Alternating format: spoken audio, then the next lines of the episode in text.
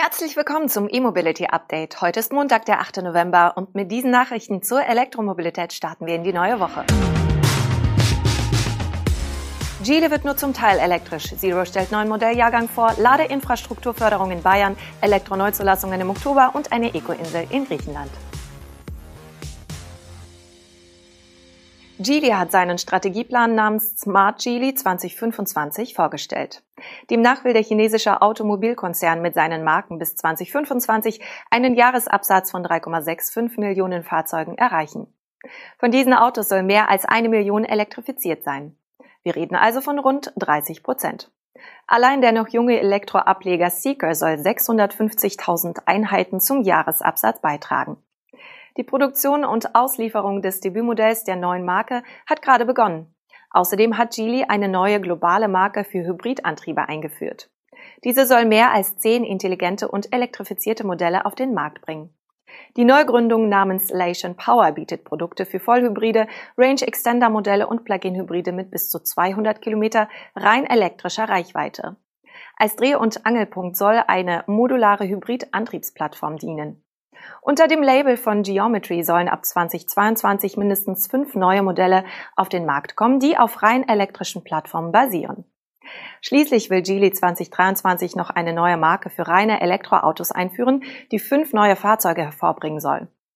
Neben dem Wachstum in China strebt der Konzern auch steigende Exportzahlen an. Auch in Europa will Geely weiter Fuß fassen. Bei den Batterien konzentriert sich Geely weiter auf die Montage von Modulen und Batteriepacks.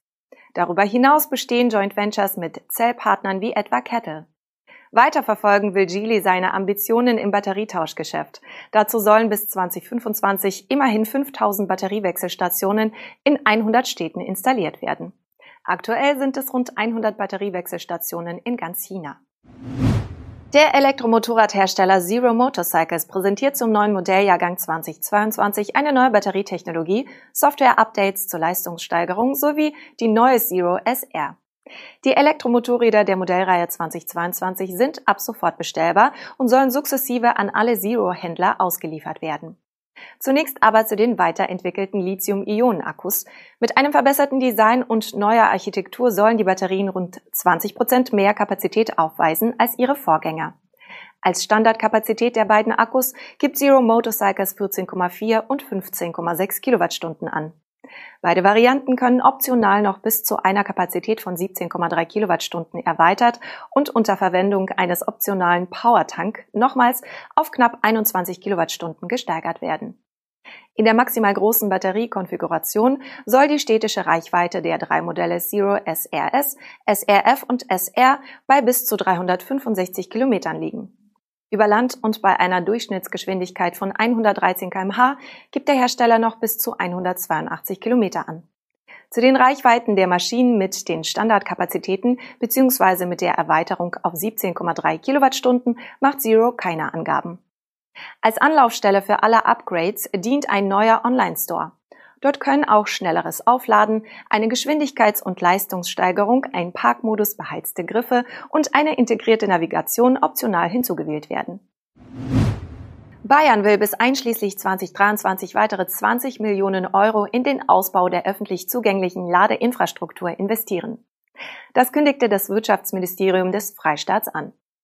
Ein erster Förderaufruf speziell zu Ladeparks mit mehreren Ladepunkten läuft bereits.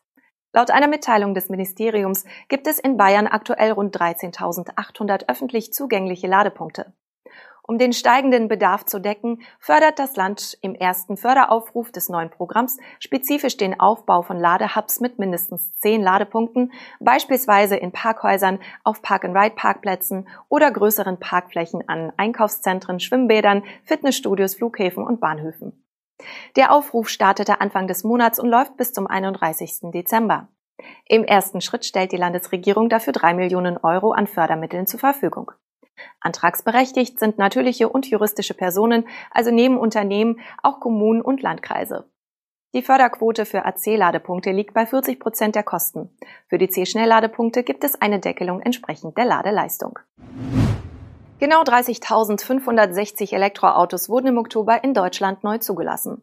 Das entspricht einem Zuwachs von 32 Prozent gegenüber dem Vorjahresmonat. Der Marktanteil unter allen Neuzulassungen lag bei 17 Prozent. Zum elektrischen Bereich zählen wir bekanntlich auch die Plug-in-Hybride, von denen rund 23.700 zugelassen wurden. Das entspricht einem Marktanteil von 13 Prozent. Damit blieben die Elektroverkäufe laut Kraftfahrtbundesamt leicht hinter den Septemberwerten zurück. Insgesamt kamen hierzulande im Oktober über alle Antriebsarten hinweg 178.683 Pkw neu auf die Straße. Ein Minus von fast 35 Prozent.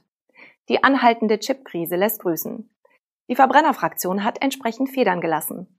So hat sich etwa der Dieselmarktanteil den fünften Monat in Folge bei unter 20 Prozent eingependelt. Nun zum Elektroauto-Ranking. Den Spitzenplatz mit 2209 Zulassungen konnte im Oktober der Renault Zoe erringen.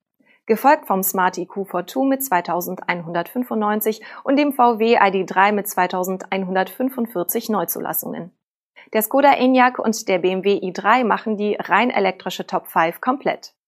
Auf das Gesamtjahr gesehen liegt das Tesla Model 3 an der Spitze, vor dem ID3 sowie dem e-Up aus dem Hause Volkswagen. Und zum Schluss machen wir noch einen Ausflug nach Griechenland. Citroën will gemeinsam mit Partnern die dortige Insel Chalki in eine emissionsfreie, energieautarke Eco-Insel transformieren. Mit der Unterzeichnung einer Absichtserklärung zwischen der griechischen Regierung, der französischen Botschaft und Wirtschaftspartnern hat nun die Umwandlung der kleinen Insel in eine emissionsfreie Modellregion begonnen. Bei Chalki handelt es sich um eine 27 Quadratkilometer kleine Insel mit einer Küstenlinie von rund 34 Kilometern. Die Landschaft ist überwiegend karg und bergig. Nur noch der Hafenort ist bewohnt. Dort leben knapp 500 Einwohner. Wie Citroën mitteilt, versorge man zunächst die Behörden mit einer Flotte aus sechs rein elektrischen Fahrzeugen. Zwei Exemplare des E-Leichtfahrzeugs Army für die Polizei und die Küstenwache, zwei EC4 sowie einen E-Space Tourer für die Gemeinde und einen E-Jumpy für die lokale Energiegesellschaft. Mittelfristig soll jedes Fahrzeug auf Charkey durch ein elektrisches ersetzt werden, wobei kein konkretes Zieljahr genannt wurde. Parallel soll auch eine Megawatt Photovoltaikanlage installiert werden, um sauberen Strom zu erzeugen. Nach Abschluss des Projekts wird Chalki dann offiziell Griechenlands erste Eco-Insel sein. Das war unser erstes E-Mobility-Update in dieser Woche. Wir wünschen Ihnen einen guten Start in dieselbige. Morgen gibt's schon die nächsten News und Highlights der Elektromobilität. Tschüss.